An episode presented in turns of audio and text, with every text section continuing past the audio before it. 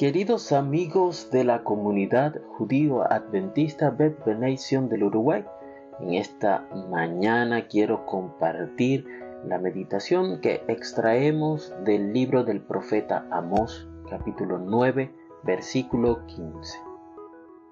La lectura de la Torá nos dice de la siguiente manera: Los plantaré firmemente allí en su propia tierra nunca más serán desarraigados de la tierra que yo les di, dice Adonai nuestro Elohim.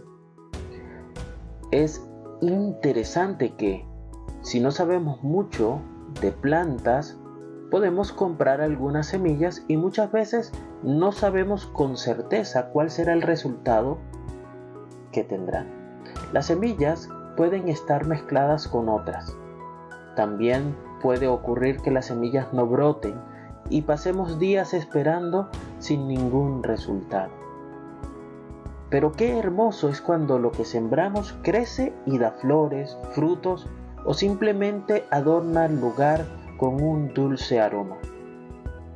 En una ocasión compramos una planta que una persona estaba ofreciendo y la verdad es que no sabíamos qué iba a resultar de ella.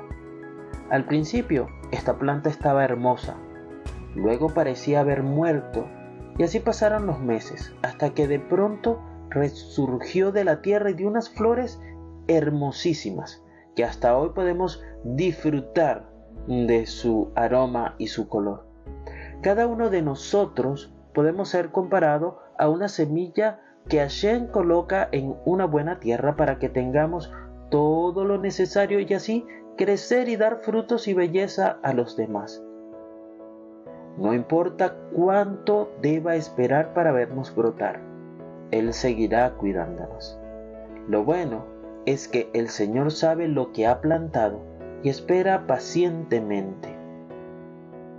Aún en la tierra arada, desértica o quemada, donde pensamos que no es posible que brote una planta, Dios puede hacer surgir algo hermoso y digno de admiración no desistamos.